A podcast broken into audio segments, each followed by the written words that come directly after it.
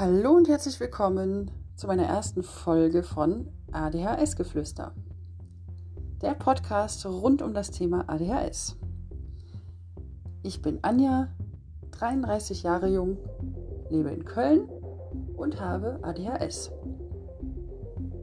In diesem Podcast möchte ich euch ein bisschen zuerst mal zu meiner Motivation erzählen, warum ich diesen Podcast ins Leben rufe und euch auch einige Grundlagen vermitteln über das Thema ADHS und auch ein paar Tipps und Tricks für den Alltag mitgeben.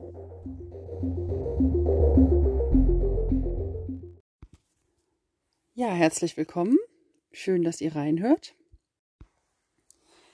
ADHS ist vielleicht vielen Menschen bekannt als ähm, Diagnose für hyperaktive Kinder es hat vielleicht auch einen schlechten Ruf oder manche denken, das wäre eine Modediagnose.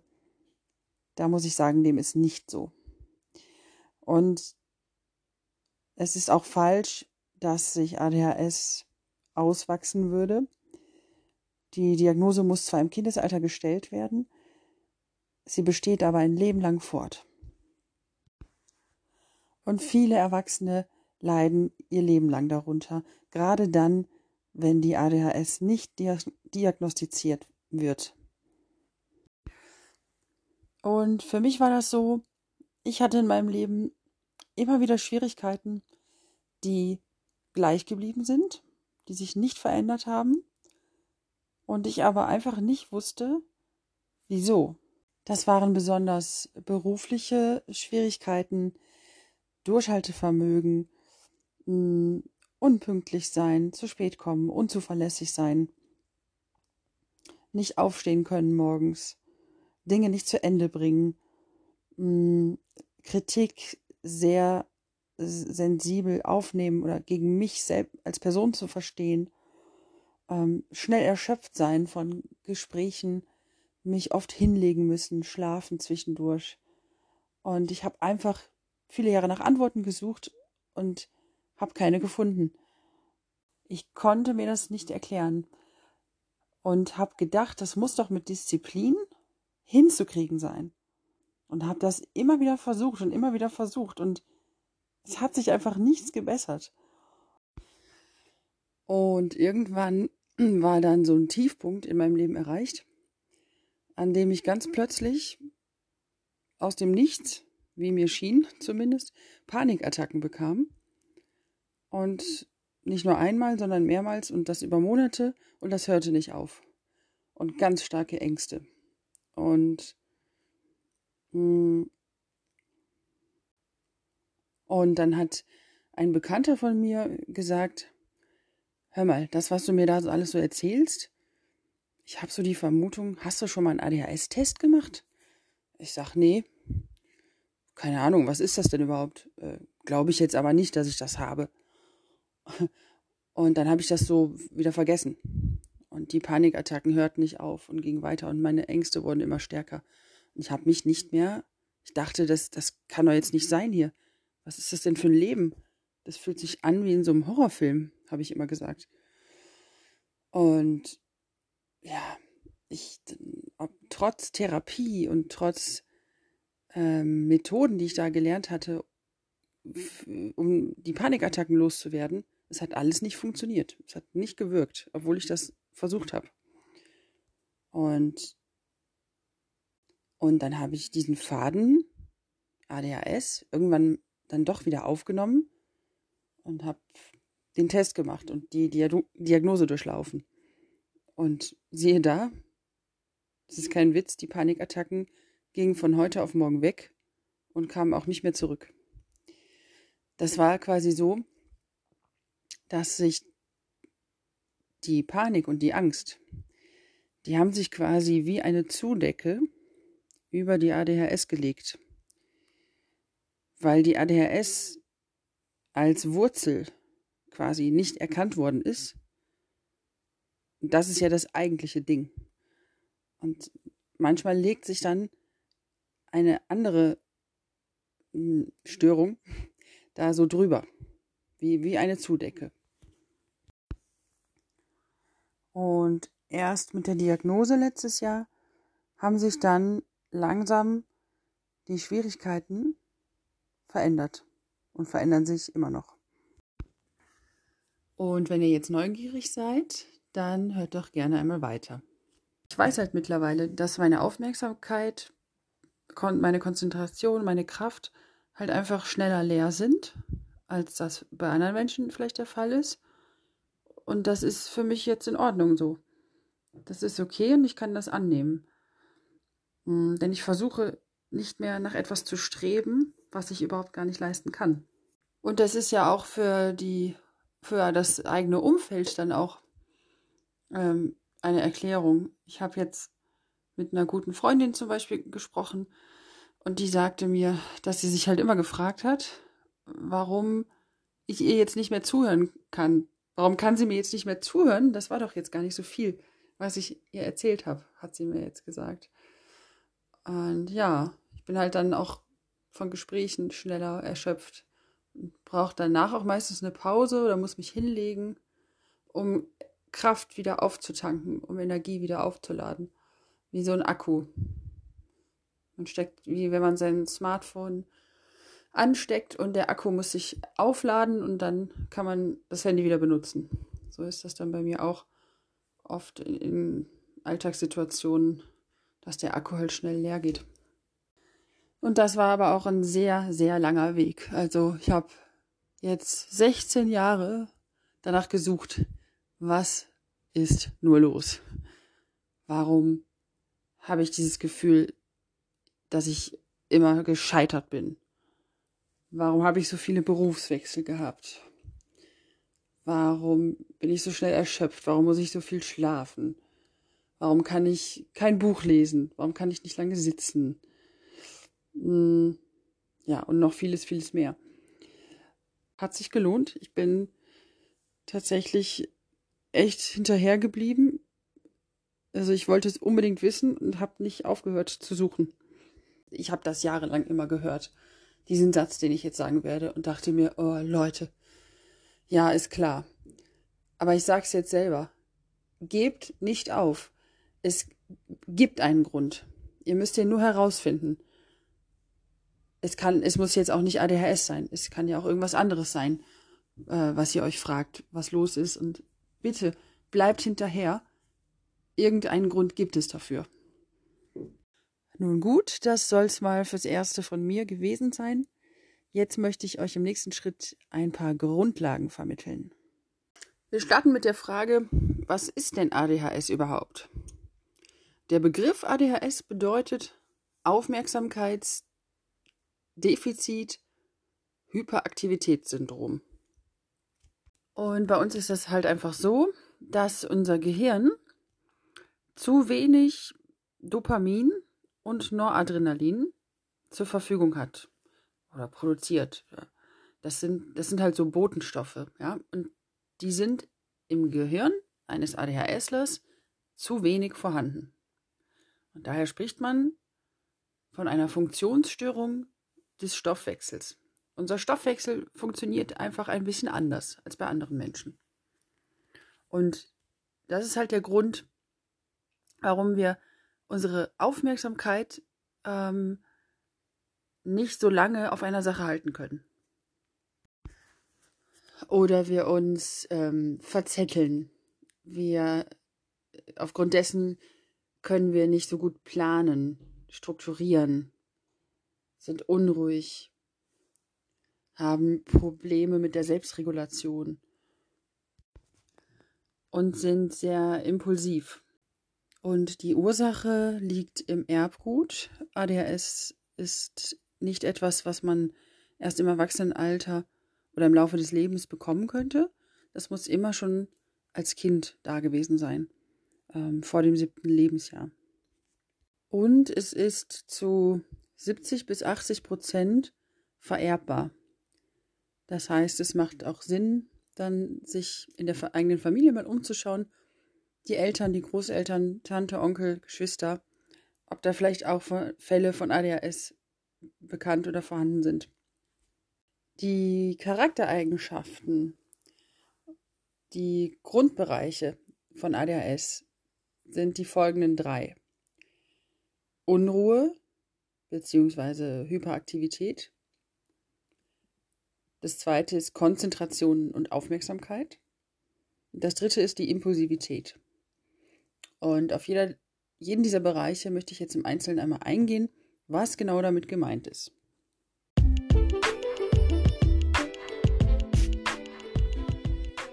Erster Bereich, die Unruhe.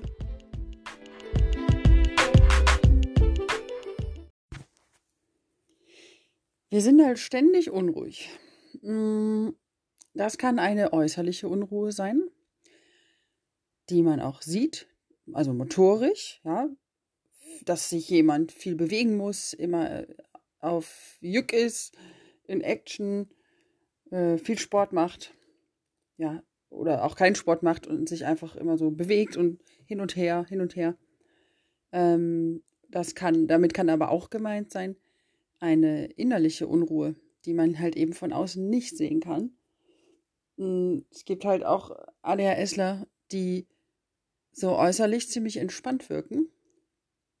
Wenn man die dann aber fragt, wie es in ihnen selber aussieht, dann kann halt auch die Antwort kommen, ja, nee, total unruhig innerlich, ja. Das ist halt auch das, was ich bei mir bemerke. Äh, ich habe diese starke innere Unruhe und die ist im letzten halben Jahr, seit ich ähm, meine Tabletten absetze für Depressionen, was es ja gar nicht sind, die es ja gar nicht sind, äh, wird diese innere Unruhe noch mal viel stärker, merke ich. Mm, das ist auch gerade bei Erwachsenen so. Bei, bei Kindern, die ADHS haben, da sieht man es ja meistens deutlich. Gerade auch bei Jungs, bei Mädchen, die sind etwas stiller. Und bei Jungs fällt es halt auch mehr auf. Kann aber auch bei Mädchen so sein. Ist ja, ist ja jetzt nicht für alle gleich. Ähm, dass man die Unruhe halt motorisch sieht. Und bei Erwachsenen verlagert sich diese äußerliche Unruhe eher dann wieder nach innen. Ja. Ähm, so dass es halt dann auch nochmal schwerer ist, glaube ich, für die Diagnose, das zu erkennen, ja. Auf jeden Fall kenne ich das mit dieser inneren Unruhe, die sehr stark ist und dass man sich so manchmal getrieben fühlt. So, ja, man kann nicht so lange an einem Ort sein, ähm, muss dauernd verreisen oder auch in der Wohnung und ja, entspannen fällt halt manchmal schwer. Hm. Mit Unruhe kann aber auch gemeint sein eine emotionale Unruhe oder eine gedankliche Unruhe. Also das ist nicht, ich finde, das ist nicht immer so direkt das, was man so denkt.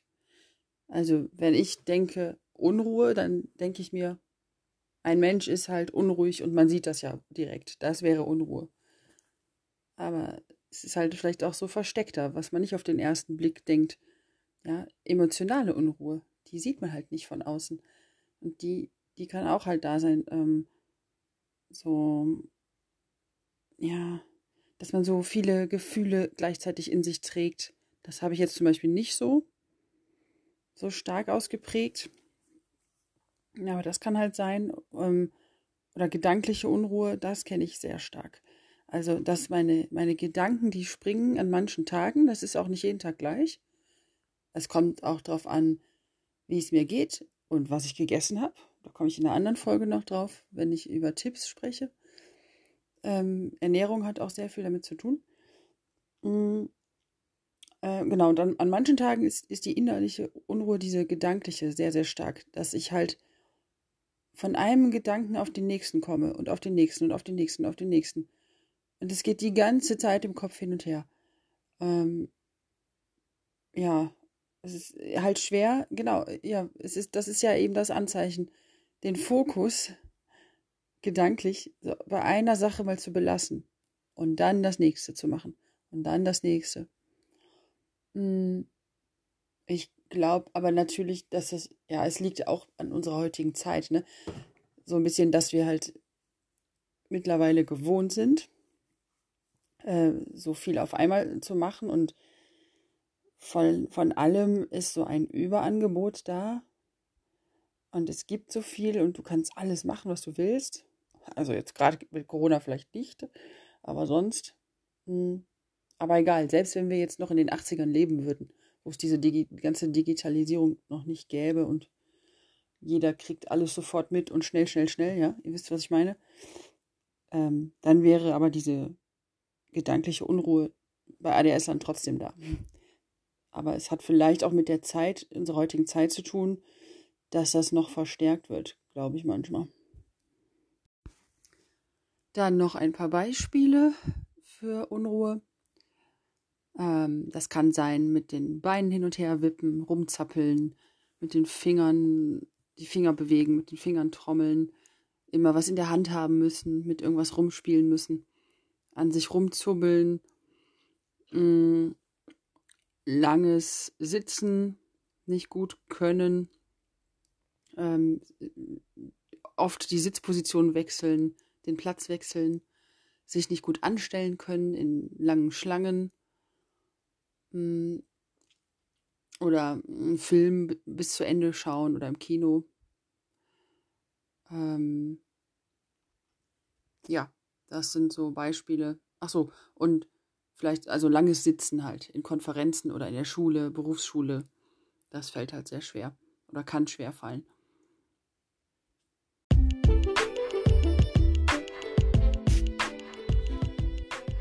Zweiter Bereich, die Aufmerksamkeit.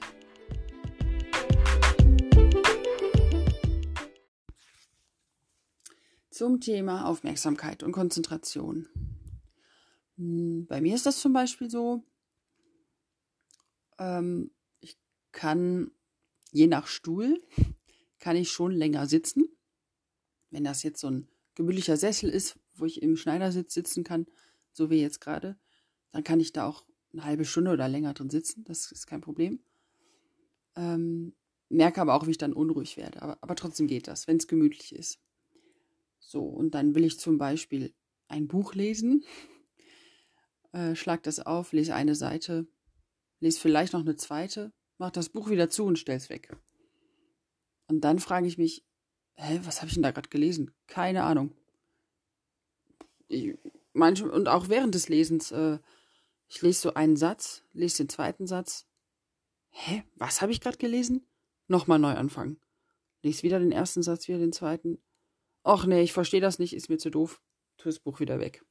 Und so geht das mein Leben lang schon. Das ist nicht nur eine Sequenz. Äh, Bücher und ich, das passt nicht zusammen. Also, das hatte ich immer schon, dass ich mich da noch nie drauf konzentrieren konnte und mir das nie merken konnte. Und das Lesen für mich wie so eine Qual ist, wirklich. Aber ich würde gerne lesen.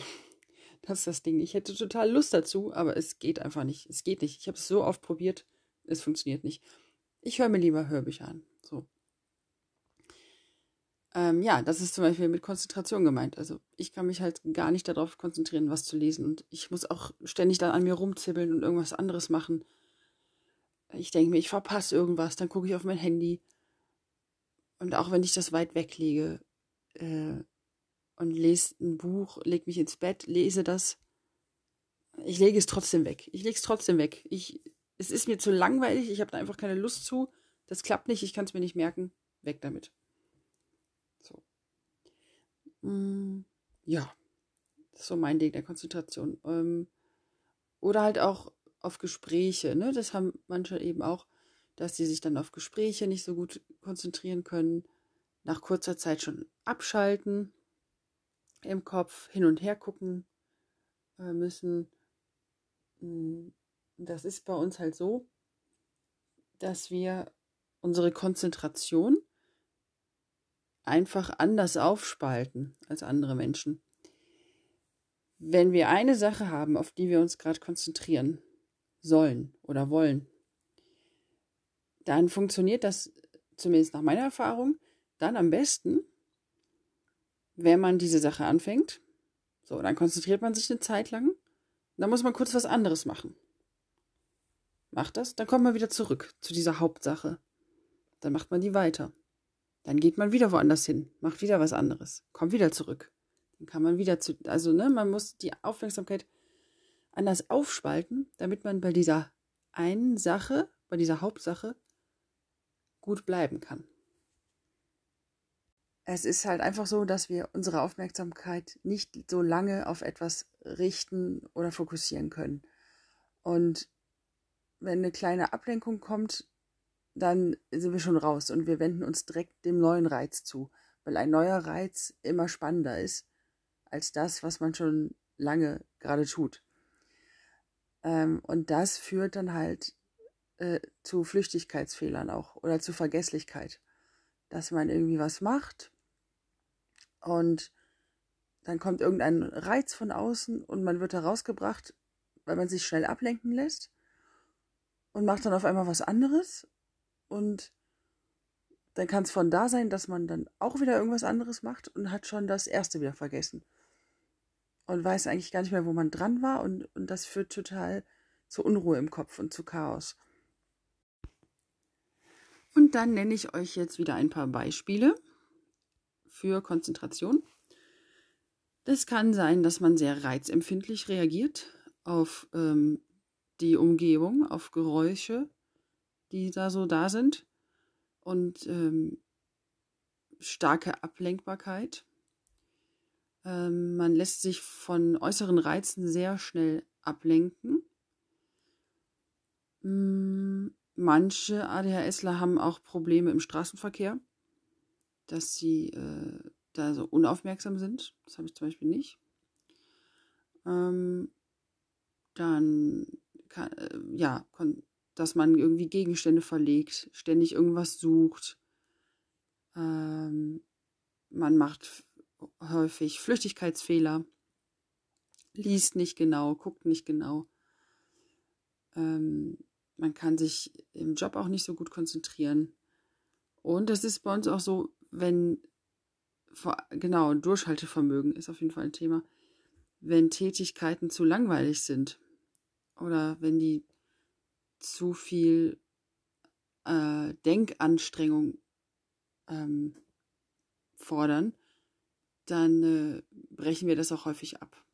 Also ADHSler sind oft die Meister des Abbrechens oder ja, Durchhaltevermögen ist echt schwer. Also ich selbst habe auch uh, viele Sachen in meinem Leben angefangen und die wieder aufgehört. Also es gibt kaum etwas, einige ganz wenige Sachen.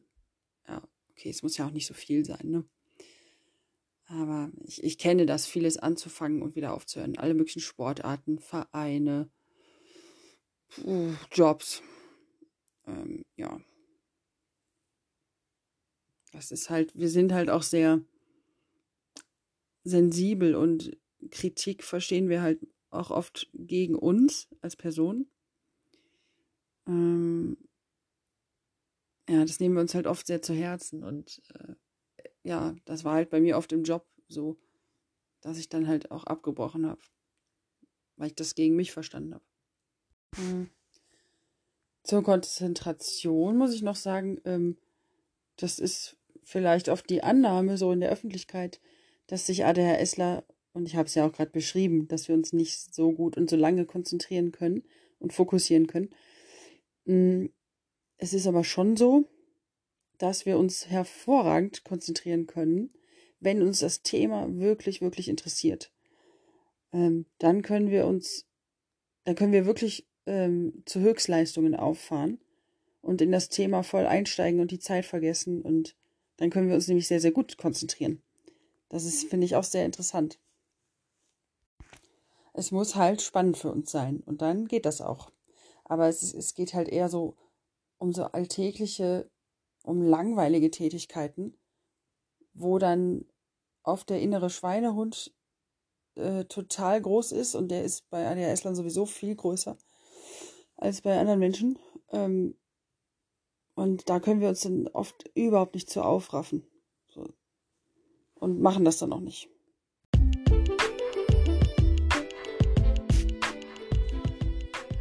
Dritter Bereich, die Impulsivität.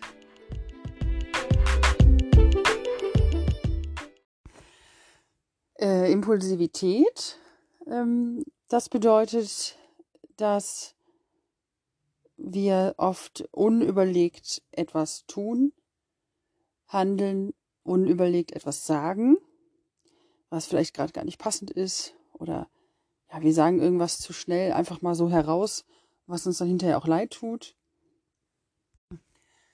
Wir sind halt sehr impulsgesteuert und das bringt ja auch positive Eigenschaften mit sich.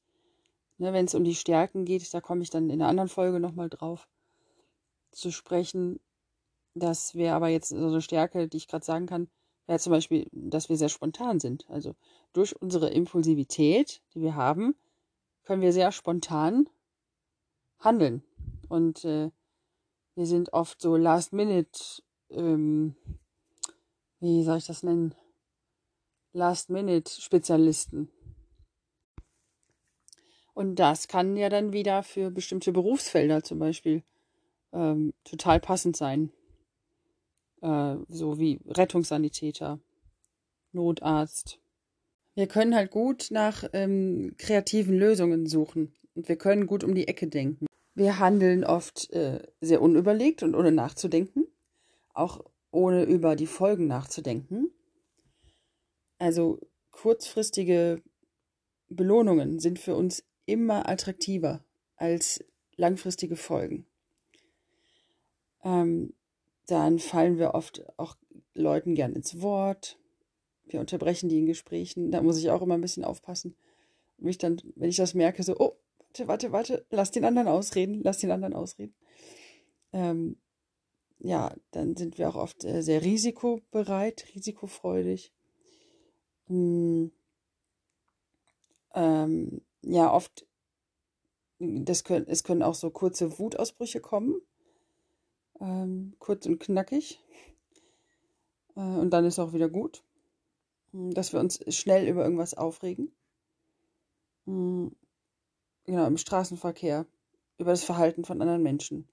Über zu laute Geräusche oder Leute, die nerven. Irgendwie sowas. Äh, schnelles Reden hm, kann dazu gehören, zur Impulsivität.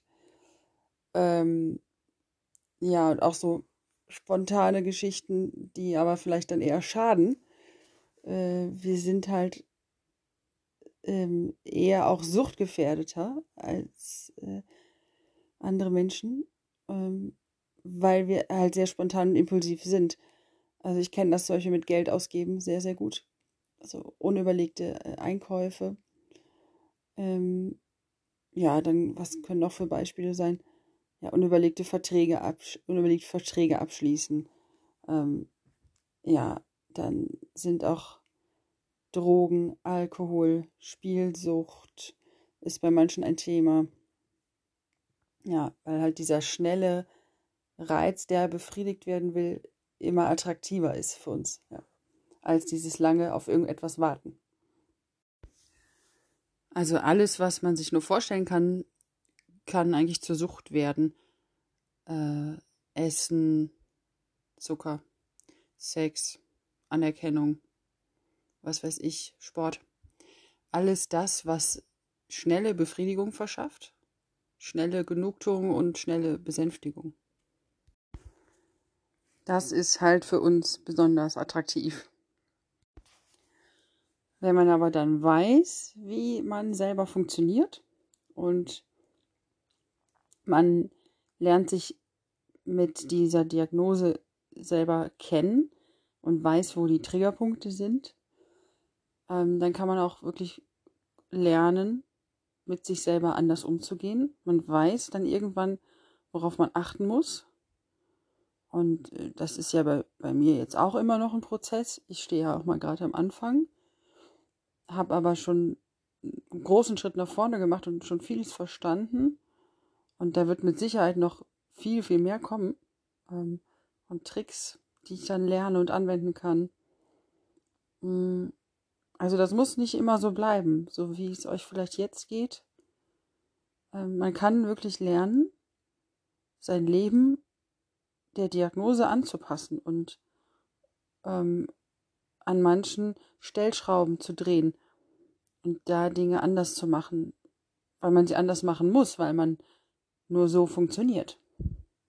Und dann fühlt man sich auch besser. Ja, jetzt wisst ihr die drei Grundbereiche. Ähm, und dann gibt es halt noch so Nebensymptome. Mm. Das ist zum Beispiel so eine Desorganisation, äh, dass wir oft sehr unordentlich sind im, in der eigenen Wohnung. in der Küche, im Zimmer. Wir können schwer aufräumen, schwer sortieren, schmeißen alles so irgendwie hin. Also das kann alles sein, muss aber nicht auf jeden zutreffen. Das ist auch wichtig zu sagen. Und, und überhaupt ist ja sowieso schon mal nicht jeder Mensch gleich. Und auch nicht jeder ADHSler ist gleich. Das ist mir ganz wichtig auch zu betonen. Ähm, und diese Bereiche, die ich eben genannt habe, oder die Symptome, die ich euch sage, die müssen nicht auf alle ADHSler zutreffen und nicht in, in der gleichen Gewichtung zutreffen. Genau, das nochmal zwischendurch. Also Desorganisation, Probleme, sich zu organisieren, aufzuräumen, ähm, dass man nicht so stressresistent ist, ähm, Frustrationstoleranz ist, äh, ist äh, kann nicht so gut ausgeprägt sein, äh, leicht reizbar, äh, Stimmungswechsel, Probleme mit der Selbstregulation, ähm, ja, dass man sich halt im Alltag einfach vom Alltag, vom Leben oft überlastet fühlt und einem das alles zu viel ist. Hm, halt ganz normale Dinge. Hm, ja, man sich schnell aufregt bei Sachen, die eigentlich so sehr gering sind. Und man fängt oft, äh, fangen ADHSler viel zu viel an gleichzeitig und wollen das alles schaffen und das ist aber eigentlich zu viel. Ähm, das kann man eigentlich gar nicht leisten. Ja, dass man an allen möglichen Stellen was beginnt und das dann nicht zu Ende macht. Ähm, dann kann es halt auch sein, dass man Verabredungen vergisst, Termine vergisst ähm, oder sie nicht vergisst, aber sie vielleicht nicht einhalten kann, weil man sich zu viel vorgenommen hat und dann einfach zu erschöpft ist und das gar nicht schaffen kann. Ja, das kann alles auch noch dazugehören. So, jetzt habt ihr ein paar Sachen gelernt. Das soweit für heute. Das soll es erstmal gewesen sein. Ich bedanke mich recht herzlich fürs Zuhören und sage Tschüss bis zur nächsten Folge. In Folge 2 wird es dann darum gehen, was sind denn die Stärken von Menschen mit ADHS oder was können Stärken sein. Ich freue mich auf euch. Bis dann.